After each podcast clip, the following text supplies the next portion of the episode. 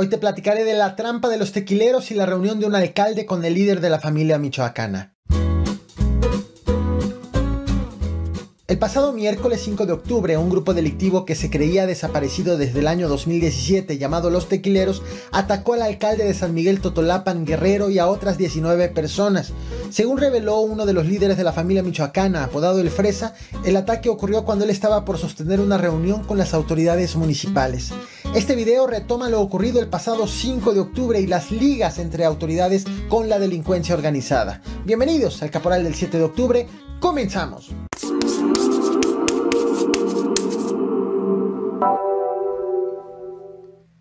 El 5 de octubre, apenas a unas horas de lo ocurrido en San Miguel Totolapan, en Guerrero, te traje este video a este canal. Te lo muestro en pantalla para quienes están en YouTube, para quienes están siguiéndome en podcast. La invitación es que se vengan a YouTube.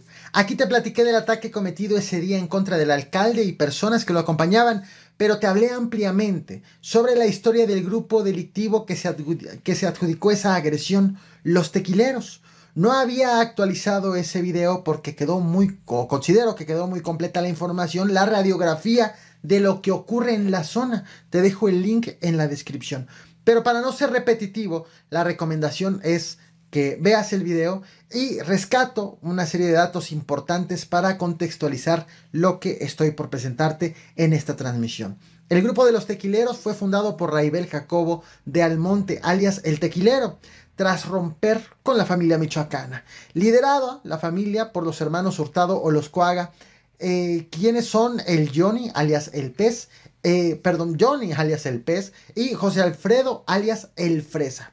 Sin embargo, en el año 2017, tras un operativo de la Policía Federal y el Ejército, el gobierno federal reportó la disolución del grupo de los tequileros y en el año 2019 murió su fundador tras un enfrentamiento. Sin embargo, hace apenas unos días, ya en el 2022, comenzó a circular un video en redes sociales en donde se aprecia a hombres armados asegurando que el grupo de los tequileros está de regreso. ¡Puros tequileros! Si bien ya habían existido algunos videos de este tipo anteriormente, no había sido tomada en serio el anuncio o no había sido oficializado por alguna autoridad el hecho de que estuviera de regreso el grupo de los tequileros hasta este momento. Hace unas horas ocurrió algo que no suele ser común en México. El líder de un grupo delictivo compartió en redes sociales un video de más de 10 minutos de duración detallando lo que ocurrió en San Miguel Totolapan. E, eso es, esa persona es José Alfredo, alias El Fresa, uno de los líderes de la familia, grupo rival de los tequileros. Fue él y no las autoridades quienes aportaron la, detallaron la cronología de lo sucedido en San Miguel Totolapan. Comentarles y explicarles todo lo que pasó en, en San Miguel. Primero que nada, el, este, el atentado era en contra mi persona y por supuesto contra Conrado y contra su papá.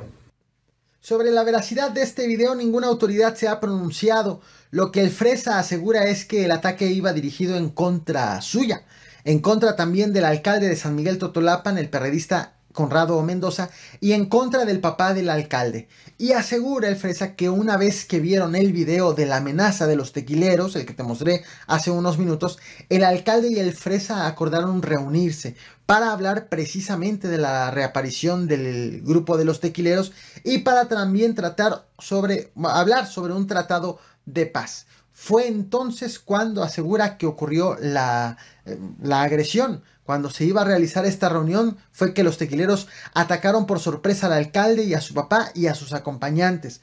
El Fresa afirma que por fortuna no lo dejaron salir de su vehículo, sino él cree que hubiera sido abatido también en ese lugar. ¿Qué fue lo que ocurrió?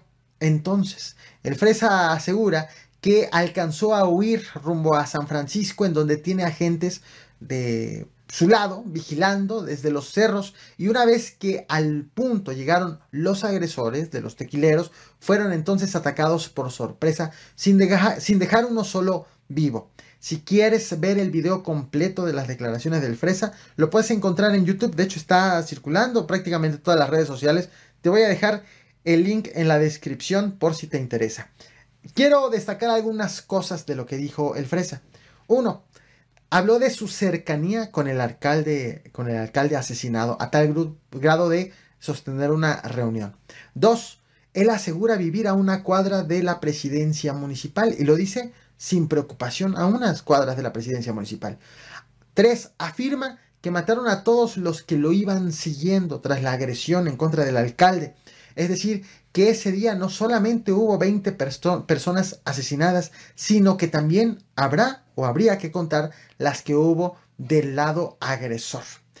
4 lanza también en ese video amenazas en contra de los tequileros y personas a las que identifica como sus líderes. Por el apodo a La Mula y a El Vago y también señala al exdiputado local Saúl Beltrán.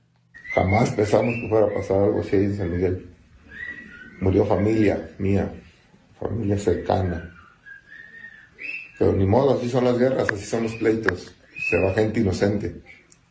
Por información sobre el paradero de El Fresa, a quien acabas de ver ahorita, el gobierno del Estado de México ofrece 500 mil pesos. Y él mismo, el mismo Fresa, hace público en donde vive, a pesar también de que en la zona está un cuartel del ejército con dos batallones de infantería y que desde el año 2019 fue desplegada la Guardia Nacional. Pero ¿qué más pasó el 5 de octubre?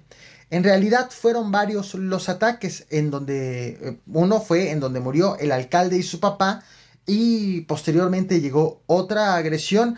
Eh, la del alcalde fue en una casa particular a dos cuadras de la presidencia municipal. Allí murieron 10 personas en total y las otras 10 personas fueron asesinadas cuando los delincuentes rafaguearon la presidencia municipal. De hecho, en, este, en esta segunda agresión murió también un menor de edad, un menor de 14 años de edad, cuando huía justo de los agresores. El sepelio de las 20 víctimas se realizó al mediodía de hoy viernes. Es más, todavía hoy la mayoría de los negocios del municipio lució cerrado debido a la inseguridad, a la incertidumbre ante lo que acaba de suceder. Fueron suspendidas también las clases y las jornadas de vacunación, incluso todo esto pese a que en el lugar ya hay presencia de más elementos de la Guardia Nacional, de elementos de la Marina, de la Policía Estatal y del Ejército.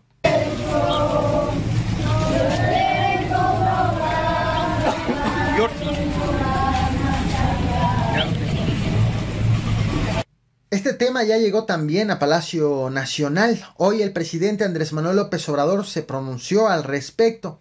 Antes de mostrarte un video sobre lo que dijo el presidente de México, quiero agradecer a todos ustedes por su apoyo, por sus likes, por sus comentarios, por sus suscripciones. Los leo absolutamente a todos. En especial quiero agradecer a los miembros que mes a mes contribuyen con una aportación voluntaria para hacer posible este canal y para pagar mi diplomado en periodismo de investigación. Ya me apoyaron con la maestría en periodismo político, ahora estoy con un diplomado con los mejores periodistas de habla hispana. Aún hay un largo camino todavía de preparación, pero todo esto es para hacer contenido de calidad de la manera más profesional posible. Ahora sí te muestro lo dicho por el presidente de la República en la conferencia matutina, quien sobre lo ocurrido en San Miguel Totolapan aseguró que no habrá impunidad, que eh, ya no es como antes, cuando había asesinatos, cuando había masacres y cuando había ligas de las autoridades con los delincuentes.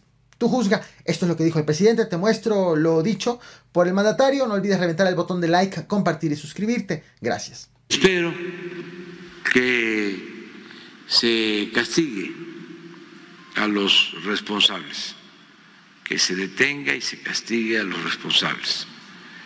Eso es lo que se está haciendo. No puedo, por razones lógicas, no puedo dar más información, pero sí se está actuando porque no se permite en nuestro gobierno la impunidad. No es como antes, de que actuaban delincuentes